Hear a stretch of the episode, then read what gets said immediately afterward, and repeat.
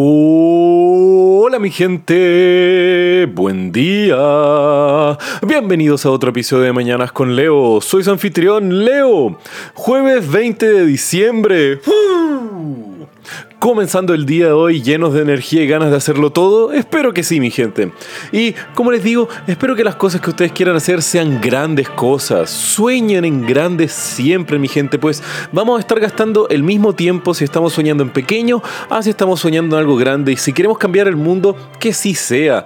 Sea lo que ustedes sea que quieran hacer, siempre eh, llévenlo a la mayor escala posible. Intenten que cada una de sus acciones tengan el mayor impacto que ustedes puedan generar y que al mismo tiempo sus sueños puedan ser proyectos que cambien el mundo, que hagan de esto un mejor lugar, que cumplir sus metas profesionales sea algo que al mismo tiempo estén alineado de alguna forma con algún propósito real. Y no se conformen nunca por nada ni menos, mi gente. Onda, una existencia dedicada a trabajar como otro engranaje más dentro de una maquinaria en la cual ustedes no le ven valor alguno, no es una vida. Dedíquense a compañías, a organizaciones, a trabajos que ustedes vean que tengan sentido. Pues si es que no van a estar dedicándole un tercio de su vida a algo que ustedes no sienten que están realizando algo bueno con su vida. Y ahora, siempre hay que considerar un mínimo de ingresos económicos para subsistir, obviamente. Tampoco digo renuncien totalmente a su capacidad económica de sostenerse a sí mismos. Pero si es que pueden unificar un propósito de su actuar y al mismo tiempo apoyar alguna organización o alguna empresa que ustedes vean que esté realizando algo bueno por la humanidad y al mismo tiempo algo bueno por el mundo, háganlo. Y también tengan un poco de mínima calidad de vida aceptable y decencia con lo que ustedes estén haciendo. Tampoco digo así como empobrezcanse y sufran totalmente simplemente por cumplir sus sueños y es que nunca los va a llevar a nada. Pero bueno. Cambiando de tema.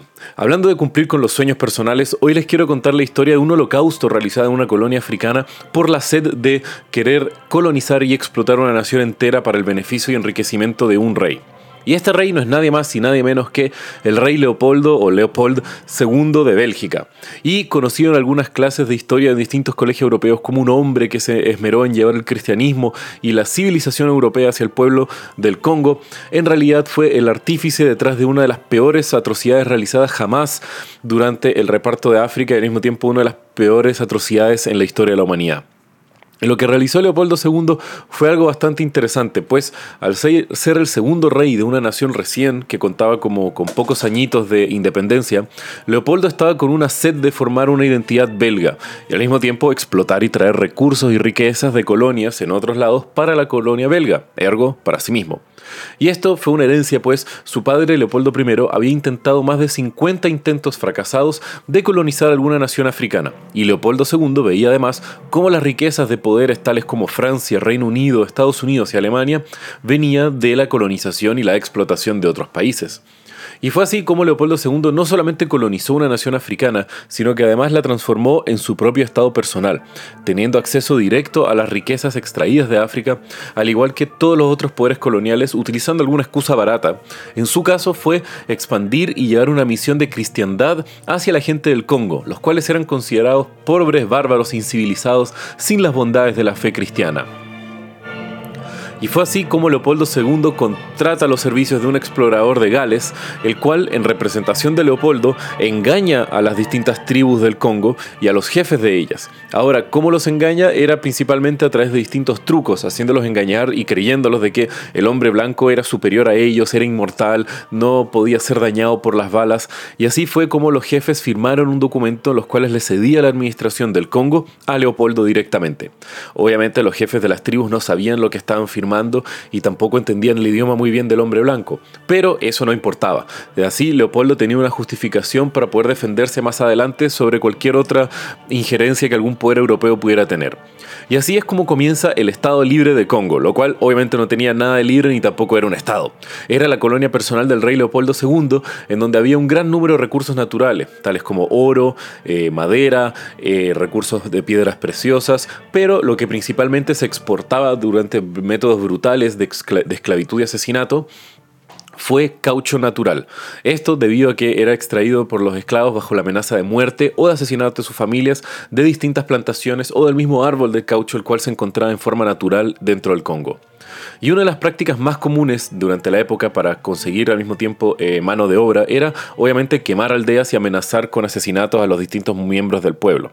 Pero uno de los temas que eh, el Estado Libre del Congo innovó en la represión y en la brutal asesinato de su pueblo fue en agarrar a los niños más fuertes y al mismo tiempo eh, grandes de los distintos aldeas que iban destrozando y luego los iban entrenando e indoctrinando como soldados negros de lo que se llamaba la fuerza pública. Estos obviamente eran indoctrinados de forma ciega para seguir los comandos de sus amos blancos. Y uno de los temas más fuertes y al mismo tiempo más comunes dentro de la brutal represión en el Congo belga fue en que los soldados deberían traer una mano humana por cada bala disparada para ahorrar municiones y así al mismo tiempo asegurar que cada disparo de un soldado negro significaba la muerte de algún esclavo. Esto hizo de que muchas veces los soldados de la fuerza pública estuvieran cortando manos a diestra y siniestra para justificar el uso de sus municiones. Al mismo tiempo, personas sin manos se transformó en una vista común dentro del Estado Libre de Congo. Eventualmente, Leopoldo II eh, llamó a otros países europeos que aportaran con soldados para poder ayudarlo a proteger, con las comillas más grandes, su misión de cristiandad en el Congo. Así fue como además se unieron más soldados blancos a la fuerza pública. Y estos soldados eran eh, entrenados informándoles que los congoleses no eran al 100% humanos, sino que eran una mezcla entre como humanos y animales. Por lo que reducía aún más la capacidad de empatía de estos soldados blancos y al mismo tiempo incrementaba la brutalidad que ellos realizaban eh, para poder hacer que los esclavos trabajaran de una forma más dura. Obviamente había como la visión que entre peor y más brutal fuera la represalia, más trabajo iban a entregar los esclavos en sí. Y fue mediante este sistema brutal de esclavización que lograron subyugar eventualmente a la totalidad de la población del Congo. Obviamente comenzando conflictos armados con quien pudiera desenmascarar toda esta mentira, pues recordemos, Leopoldo II estaba justificando su actuar como una misión religiosa y al mismo tiempo con algunas explotaciones económicas para traer algún beneficio a la corona belga. Tanto así que por más de dos años hubo casi una pequeña guerra entre el Estado Libre de Congo y distintos mercaderes árabes, los cuales querían comprar caucho directamente y entrar al Congo, pero Leopoldo, temiendo que ah, eh, podría esto quitarle su monopolio de la producción de caucho y al mismo tiempo eh, poder desenmascarar un poco la brutalidad de la esclavitud que él realizaba dentro del Congo, eh, decidió defender con las comillas más grandes, a sus ciudadanos diciendo que los mercaderes árabes eran traficantes de esclavos que querían secuestrar a sus colonos congoleses para después llevárselos a otros lados. Esto obviamente era mentira, pues el, verdadero tirano y mercader de, esclavos era el mismo Leopoldo II. Pero bueno, al mismo tiempo Bélgica tenía un, un equipo de escritores y periodistas contratados por el rey para escribir sobre el éxito de la colonia belga, para ensalzar la realidad y al mismo tiempo para mm, engañar a todo lo que era el público europeo y gran parte del mundo sobre las atrocidades que se realizaban dentro de Congo. Pero poco a poco la mentira se fue revelando y el mundo entero se fue enterando de las atrocidades hechas por Leopoldo II.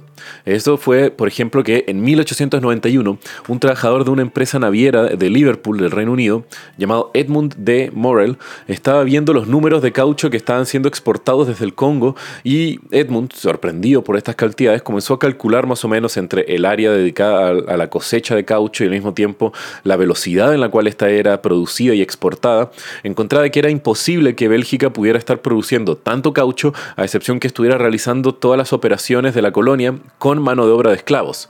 Así fue como Edmund comenzó a investigar cada vez más y más y descubrió lo que estaba realmente sucediendo en Congo. Fue así como comenzó a publicar distintos artículos de forma anónima en el diario británico The Speaker, desenmascarando eh, las atrocidades cometidas por el rey Leopoldo, llamándolo tanto que era el mayor crimen que se había cometido en la historia del mundo. Luego, en 1901, la misma compañía naviera por la cual trabajaba le ofreció una promoción y un bono millonario para poder silenciar a Edmund Morrell, pero él se negó a aceptar este trato, renuncia y al mismo tiempo comienza su propio diario exponiendo las atrocidades de la colonia de Leopoldo II en toda Europa. Y con el pasar de los años y la ya acumulándose una irrefutable evidencia de las brutalidades, los mismos misioneros que habían ido junto a la misión belga ya estaban hablando de la brutal mutilación que sufrían los congoleses bajo el reinado de Leopoldo II y las amenazas que algunos de ellos estaban sufriendo por parte del gobierno que era administrado por Leopoldo.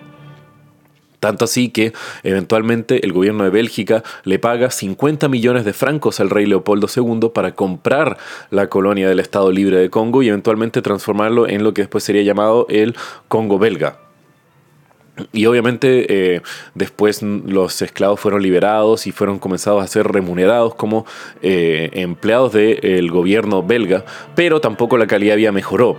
Ya había sido totalmente eh, destrozada la población y tanto así que un año después de la compra fallece Leopoldo II sin tener ninguna repercusión por los daños ya realizados en la colonia y la cantidad de muertos por la esclavización y las políticas brutales efectuadas en el Congo fluctúan mucho. No hay números exactos, pues los registros históricos fueron todos destruidos una vez después del fallecimiento de Leopoldo II y también con la eventual eh, independencia del Congo de Bélgica.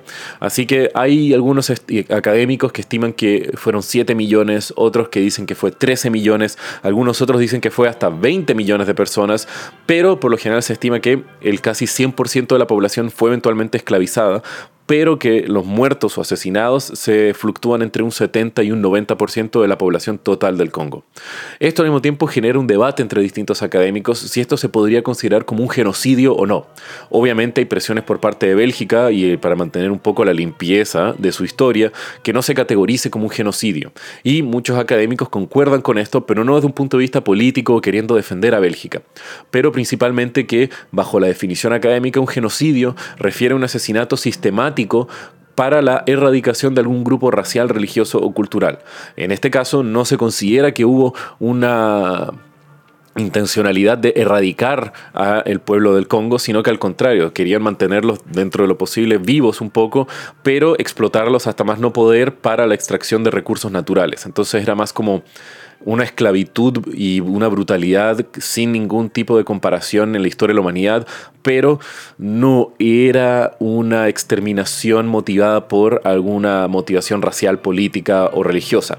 Eh, aún así, la masacre llega a los mismos niveles que otros holocaustos o genocidios contemporáneos, como aquellos realizados por el régimen nazi en Alemania, la Unión Soviética, eh, la China comunista de Mao o también por el régimen comunista de Pol Pot en Camboya, haciendo que el rey Leopoldo II pudiera ser uno de los mayores genocidas en la historia de la humanidad, pero aún así el hombre tiene estatuas doradas eh, y su nombre en muchas ciudades a través de Bélgica, lo cual te deja pensando un poco al respecto de la herencia y cómo terminan algunos grandes asesinos y genocidas en la historia de la humanidad. Pero bueno, mi gente, si quieren saber un poco más de lo que les hablé el día de hoy, pueden ver los links en la descripción del episodio y como ya saben, que tengan un muy buen día. Los quiero, mi gente. Besos.